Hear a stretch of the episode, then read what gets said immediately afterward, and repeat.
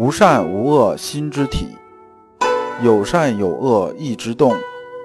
知善知恶是良知，为善去恶是格物。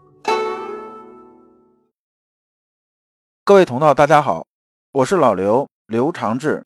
您现在在收听的是由老刘播讲的《传习录》通俗讲解。老刘说心学，带您领悟心学入世的智慧。各位同道，大家好。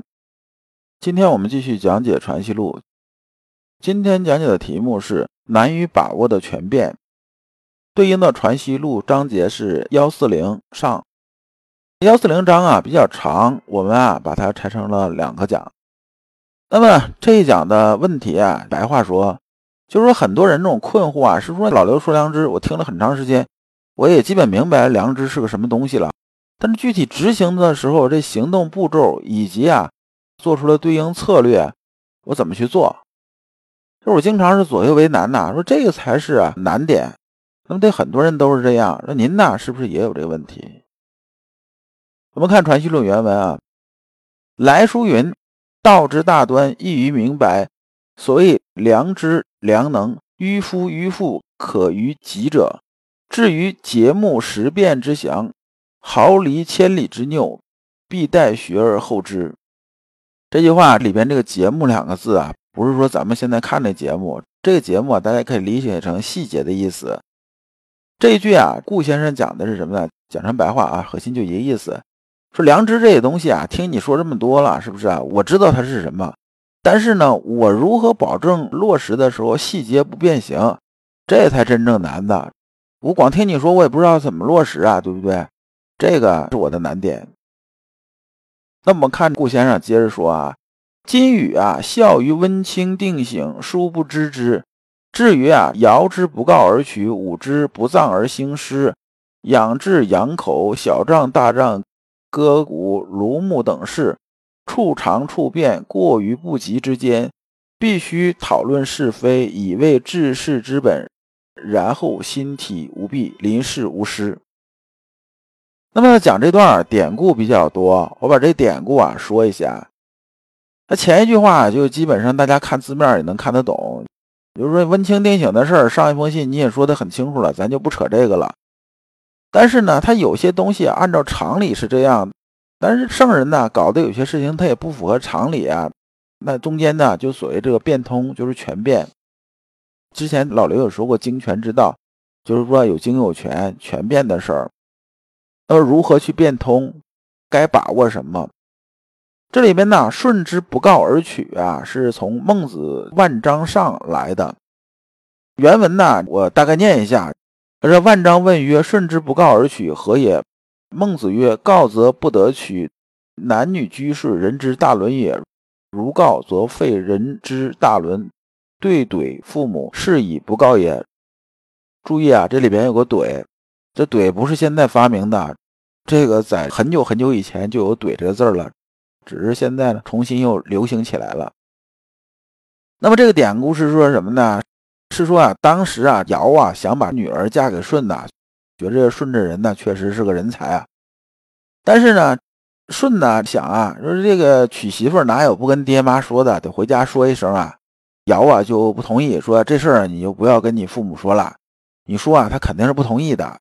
因为啊，你父母是文明迷不灵的这么一些人呐，所以这个你要变通一下，而且呢，将来你要接这事儿还更多着，你权衡一下，就不要跟他讲了。从人之大伦这个角度来说的话呢，你要权衡好。这么说啊，还有个依据，就是有这么一个出处啊，说当时啊，舜的父母啊，他人生目的就是什么呢？目的就是把舜呐给弄死啊。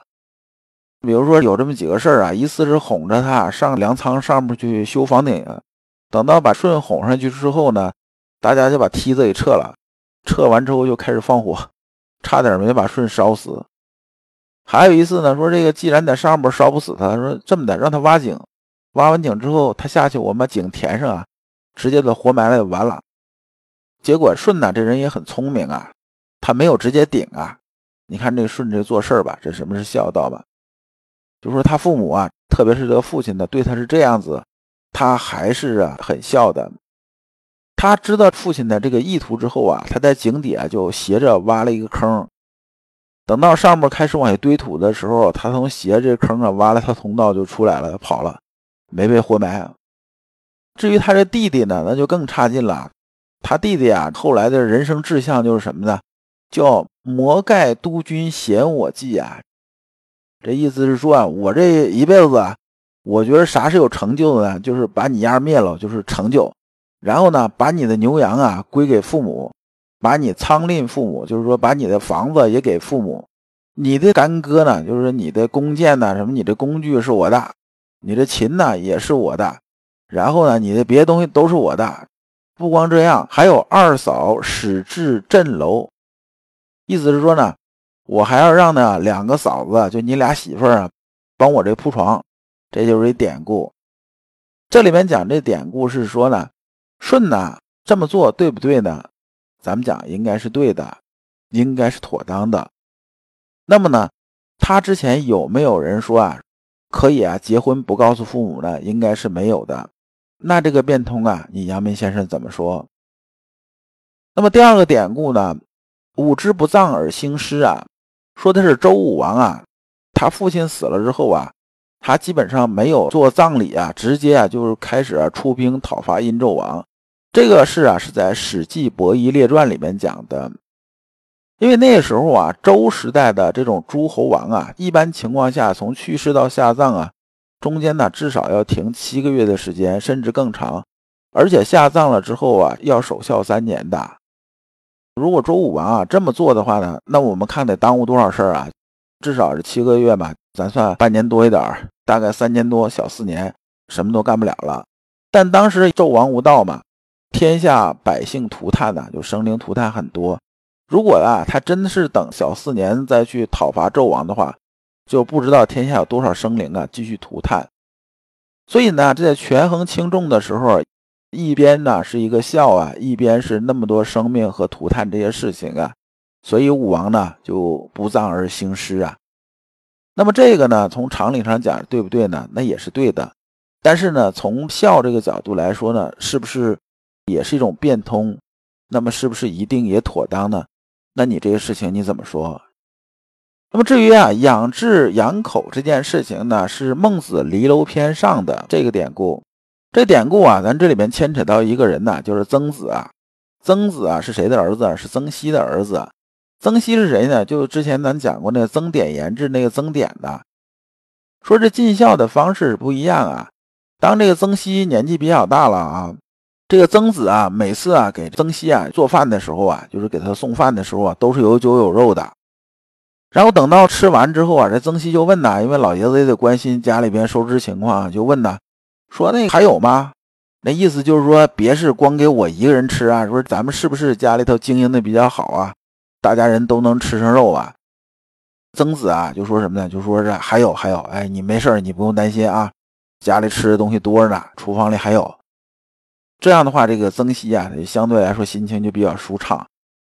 就是曾子从这点来讲，他是很注重啊老人这种想法。然后这里边引申出了一个小的意思啊，就说厨房很有可能就没有了吧？那那个曾子算不算编瞎话了？就算不算骗人呢？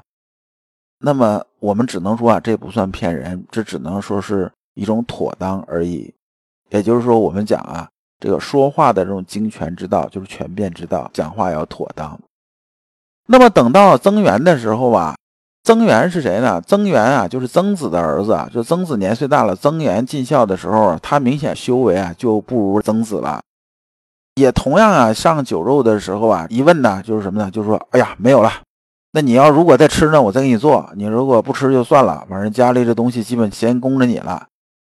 这样的话呢，增援呢就属于养口啊，就是说，反正我尽这义务了，你是我老爹是不是？我保证你吃好喝好。至于你有什么感受，我心里就不是那么很在乎了。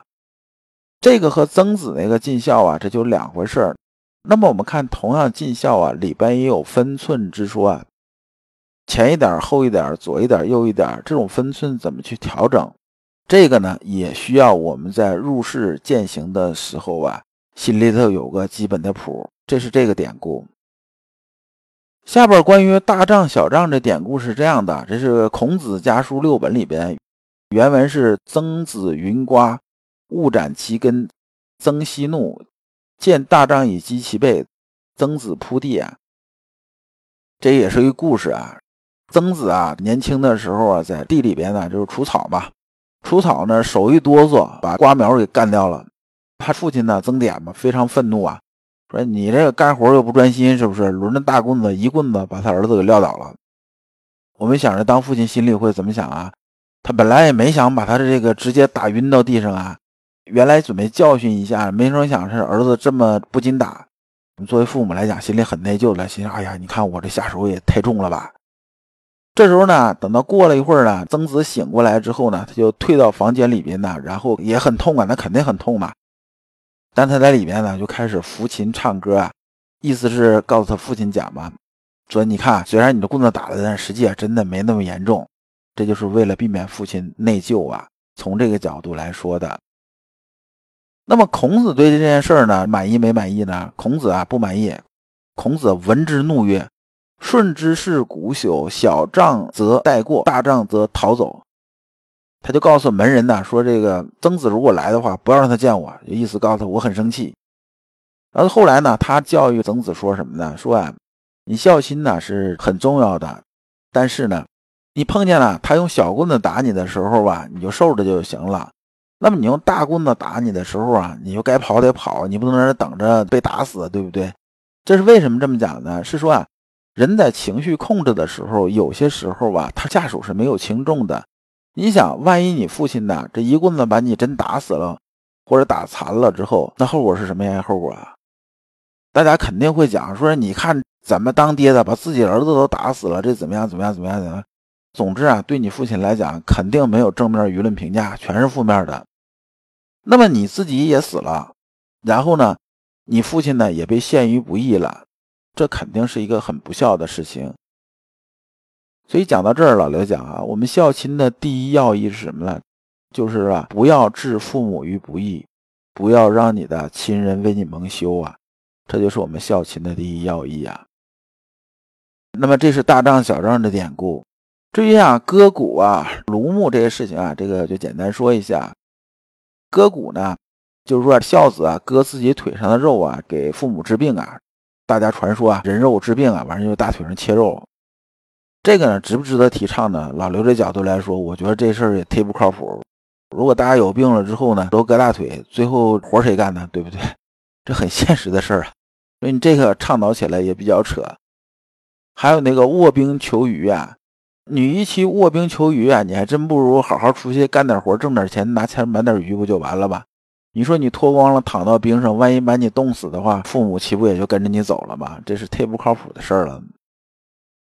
庐墓啊，就是《孝经》里边讲的意思是说啊，父母或者老师去世的时候啊，要在那个墓旁边啊搭这么个棚子，就是守墓三年吧，就是所谓守孝。